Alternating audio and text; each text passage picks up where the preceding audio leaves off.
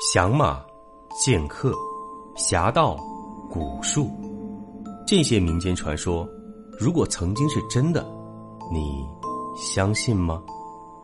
欢迎收听《明清异闻录》，主播挑灵秀，带您走进神秘诡谲、曲折离奇的民间志怪传说。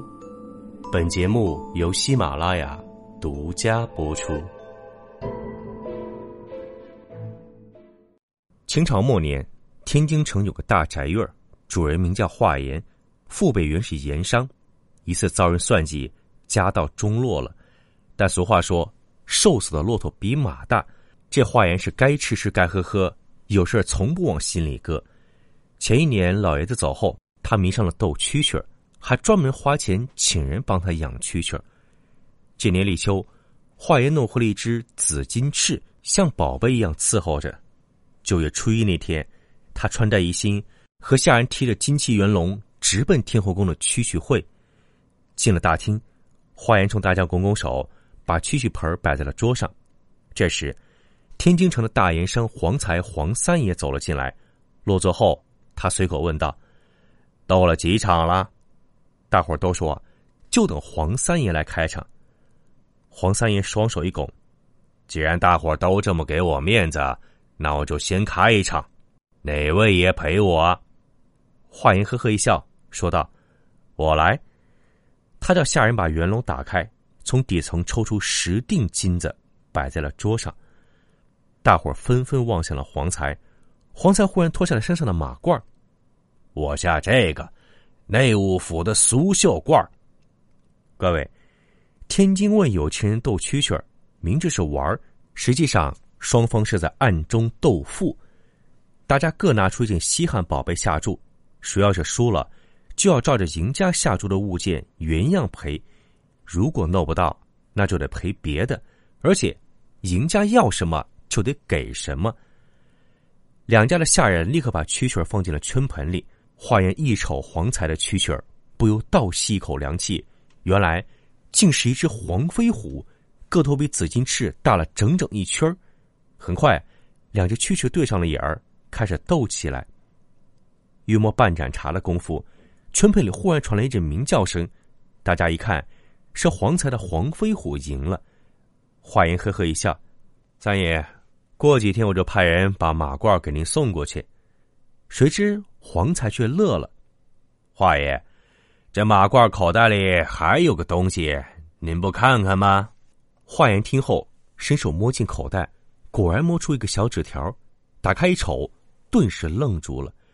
只见上面写着一行小字儿：“外加哮天犬。”哮天犬是黄才养的一条德国狼狗，在天津卫算独一份儿抛开德国的纯种不说，单那全身的豹纹，上哪儿去找一模一样的狗啊？回家后，华严就和管家商量给黄才赔住的事儿，管家也犯了难。这马褂要实在找不到，去趟苏州定做就行。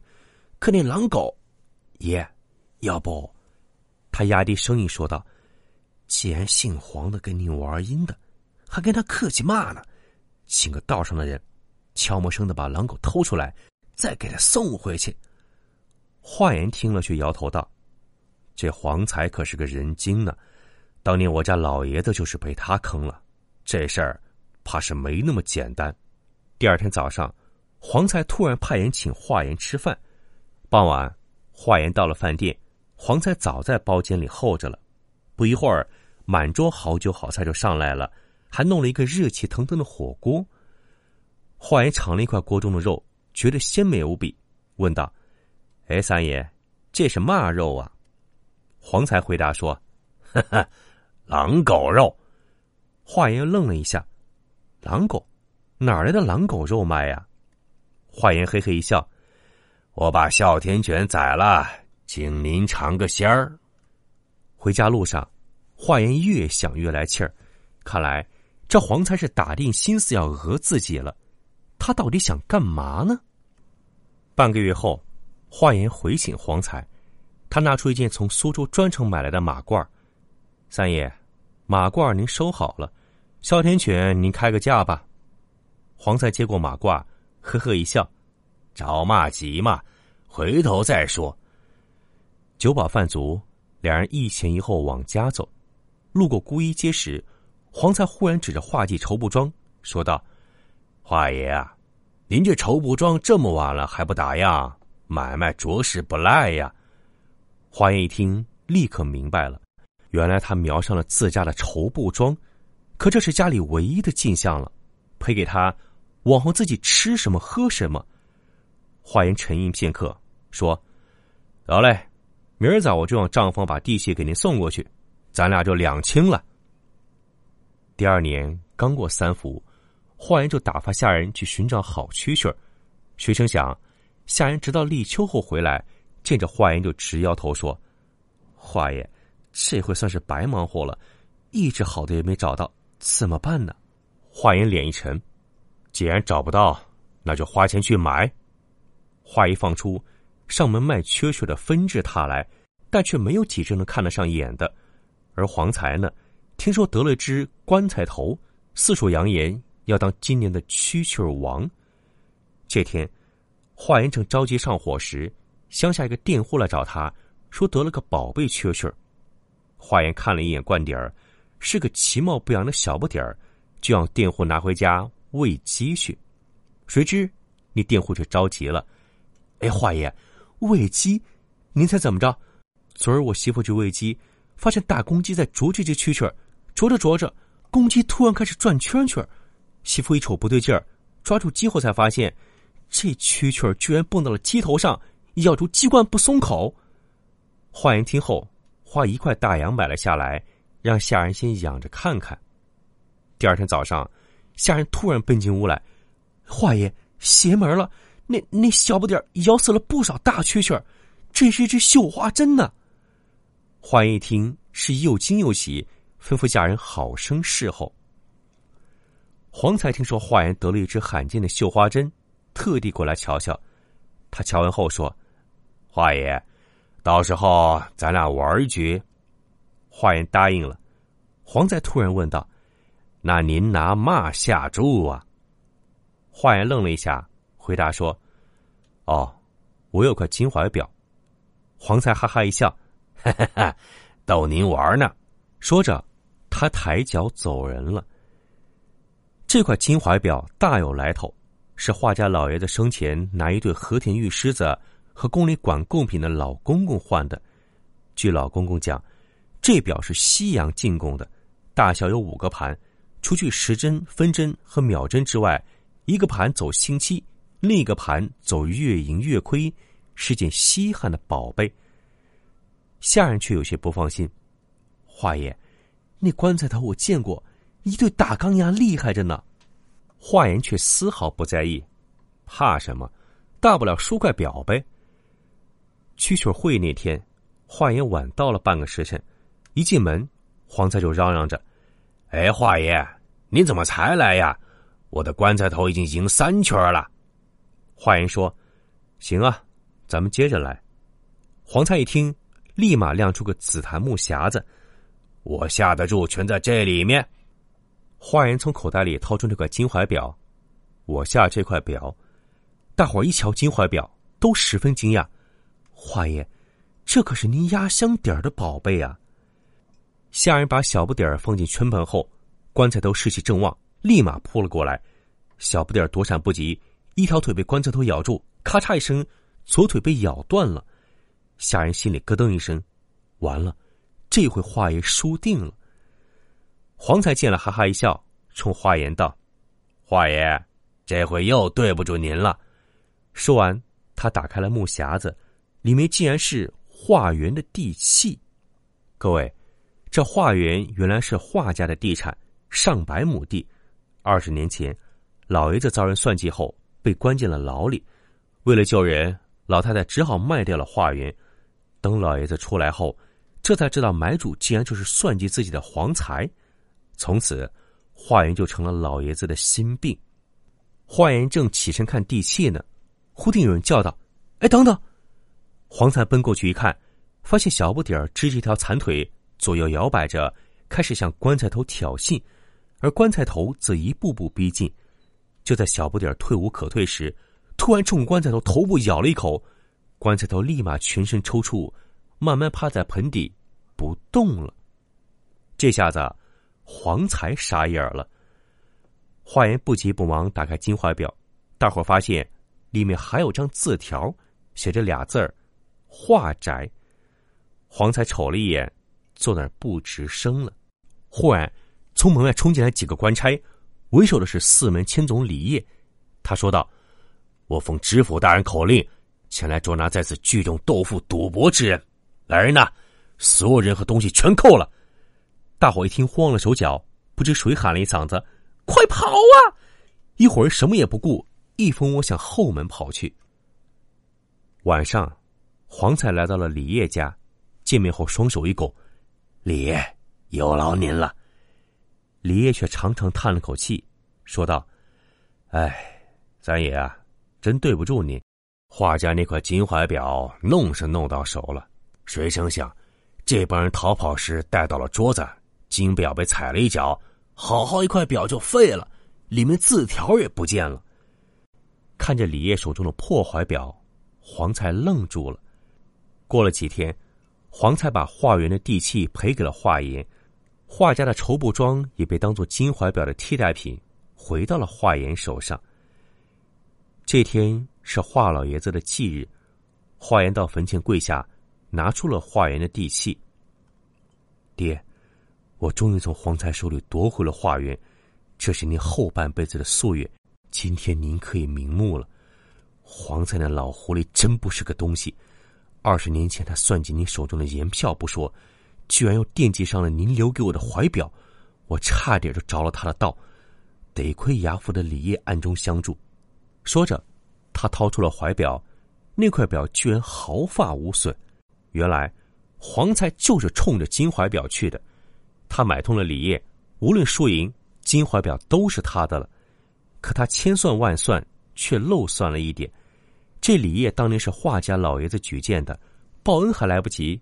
怎么会去害华家人呢？黄才找上门后，李业做的第一件事就是找华严通气。两人想到了用假怀表糊弄黄才的办法。第二年秋天，黄才花大价钱买了只紫金头，一心想赢回华园。没想到，华严却始终没有露面。他一打听，人早就上京城做买卖，再也不玩蛐蛐儿了。好，故事听完，今天的节目还有一个重要的环节。周二节目中，我答应大家的，要给听众朋友们送出三个新年福袋。抽奖的方式呢也很简单，您在周二的节目中评论，我会选出三位最用心、最用情的听众朋友。在这里呢，首先秀秀非常感谢每一位听众朋友这么长以来时间的呸，秀秀首先要感谢每一位听众朋友。这么长时间以来的关注、支持和无私的热爱，在本周二的节目中啊，很多很多听众朋友都给出了让我非常感动、几乎要老泪纵横的留言和评论了。实在是由于这个奖品有限呢，所以说不能给每一位听众朋友都送出一份小小的福袋。这样吧，本来我是准备了三份奖品，大家既然这么热情，我就咬咬牙，砸锅卖铁，把咱们奖品啊提到五份。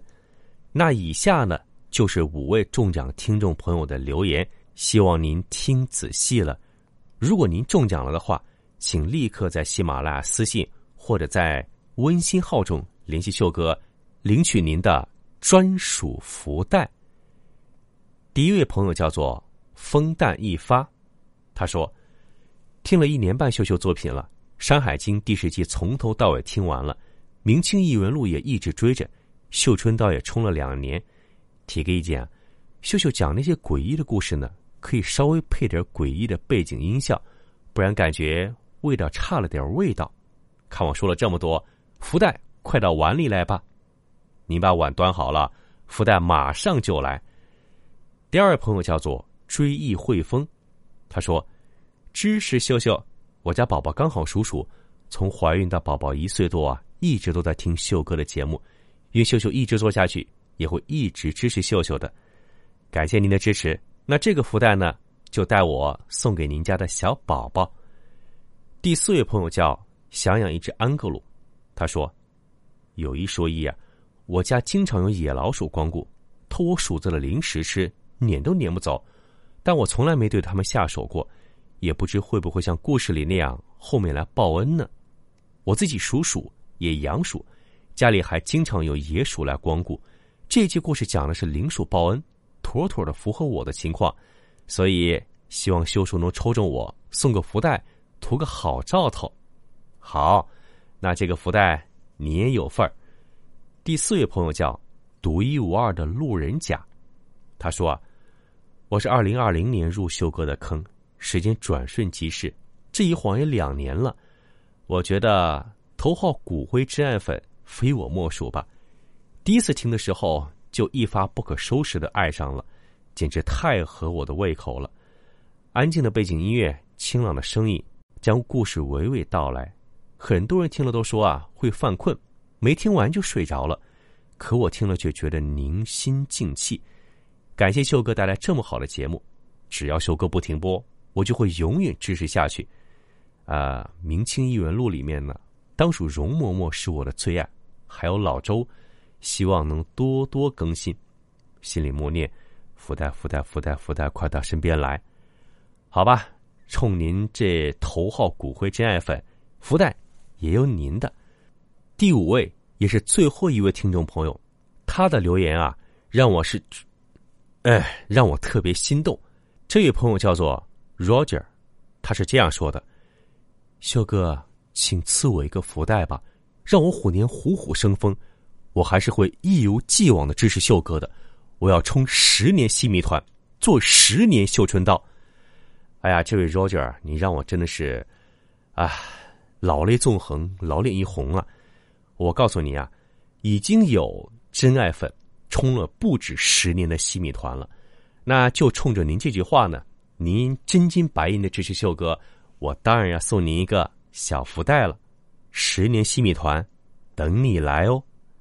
好，以上就是五位中奖听众，也感谢每一位中奖听众朋友的留言和支持。没中奖的朋友呢，你也不要灰心。在下周一的晚上，秀哥会有一场直播，在直播间里呢，还会给大家送出新年福袋，请刚才中奖的五位听众朋友赶快跟我联系，通过喜马拉雅发站内私信或者联系我的微信号。下周一的直播间，欢迎大家来听故事、领奖品。本集播讲完毕，感谢您的收听。如果您喜欢，请您评论、点赞、转发。更多精彩内容，请您期待下集。听有声，选秀秀。